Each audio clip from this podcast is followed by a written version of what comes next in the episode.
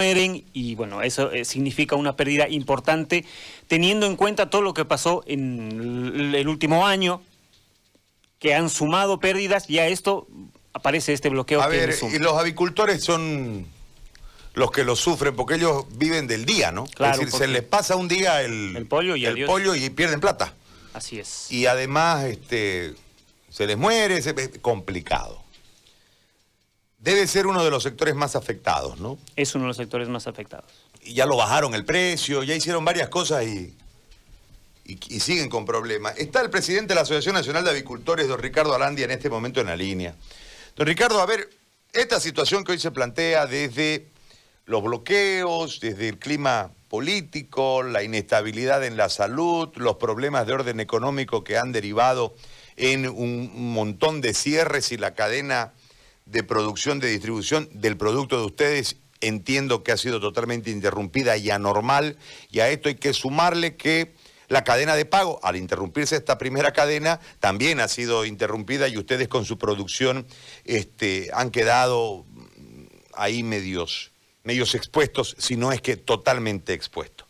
¿Cuál la realidad del sector dentro de la pandemia y hoy con esta situación agravada con relación a los bloqueos? Lo escucho, don Ricardo, y le agradezco. Buenos días, Gary. Un gusto saludarlo. Muchas gracias por la oportunidad.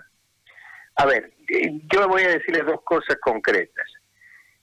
Esto es un atentado a la seguridad alimentaria del país. Primera cosa. Segunda, no hay salud sin alimentación, José Gary.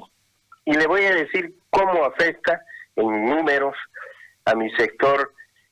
Como usted bien dice, después de, de una crisis o de una eh, emergencia sanitaria mundial que, que golpeó mucho a mi sector por la baja de la demanda agregada, porque tuvimos que tomar medidas para reducir la producción, porque no habían dónde vender, nos cerraron los mercados, eh, no podíamos eh, circular libremente, porque si bien desde el inicio de la cuarentena dice claramente ese decreto de emergencia que el sector eh, productor de alimentos debe circular sin ninguna restricción, no se cumplía en la realidad en las carreteras y en las calles.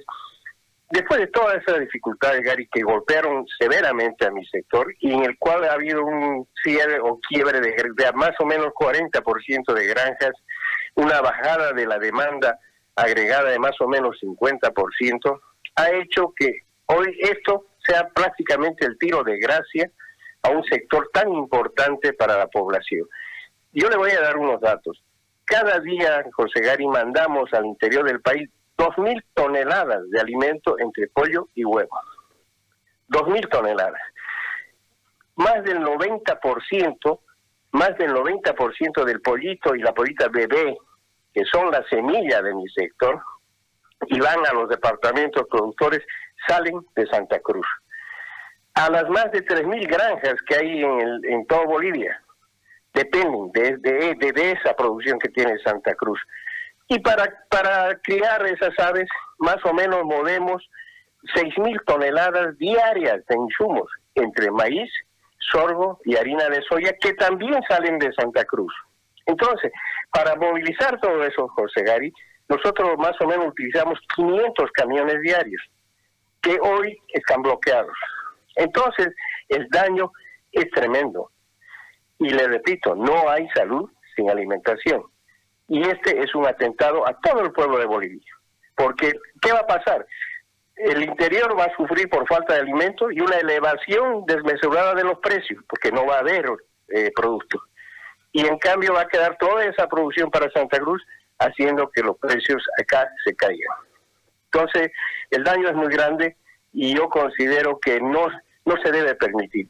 Y exijo, exijo a las autoridades que cumplan su rol de garantizar la transitabilidad de todo boliviano en todo el país.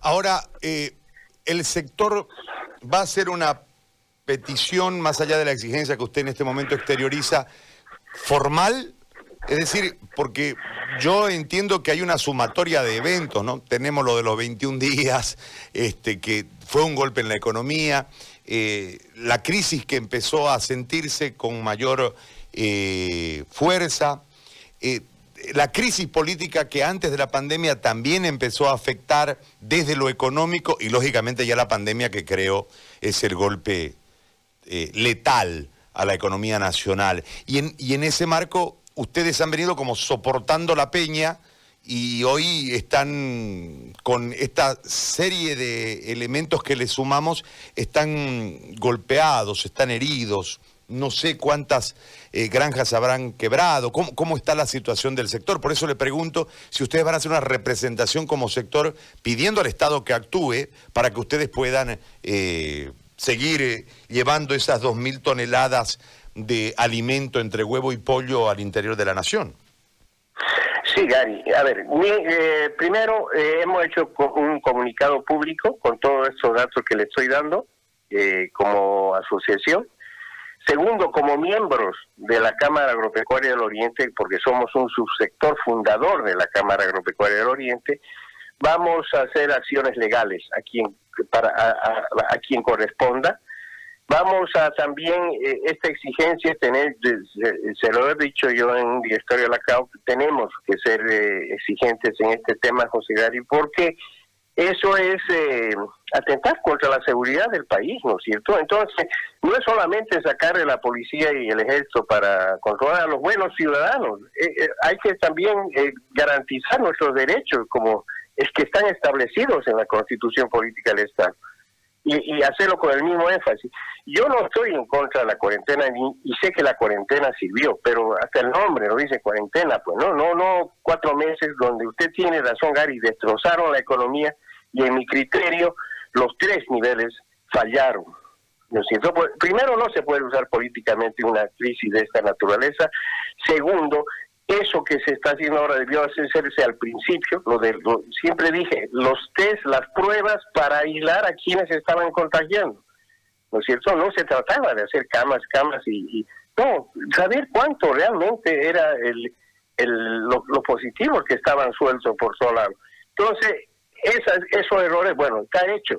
Ya no sirve llorar sobre este drama. El daño económico, como usted dice, está hecho pero no no le yapemos, no, no, estos, estas cosas, estos bloqueos que son netamente políticos, creo yo que van a terminar afectando fundamentalmente la seguridad alimentaria, no solo ya económica, José Gari.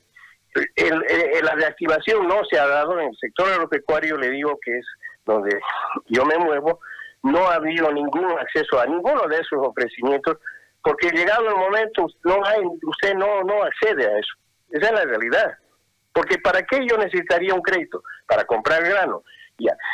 Si quiero comprar grano, estoy comprando boliviano, estoy comprando un productor boliviano, eh, en realidad un intermediario, ni siquiera un productor, pero resulta que para que yo le pueda comprar y pueda usar ese crédito, él tiene que estar inscrito en Pro Bolivia. Un, vendedor de grano no lo está, está en el régimen agropecuario, un productor. Para eso, eh, entonces hay trabas, José Gary, que usted no accede el pequeño y mediano productor no están accediendo. Entonces no son medidas que estén ayudando en este momento. Muy bien. Gracias por este contacto, don Ricardo. Ha sido muy amable en atendernos. A usted, José Gary. Muchas gracias. Gracias. El presidente de la Asociación Nacional de Avicultores, Ricardo Arandia, en eh, esta situación que es altamente complicada,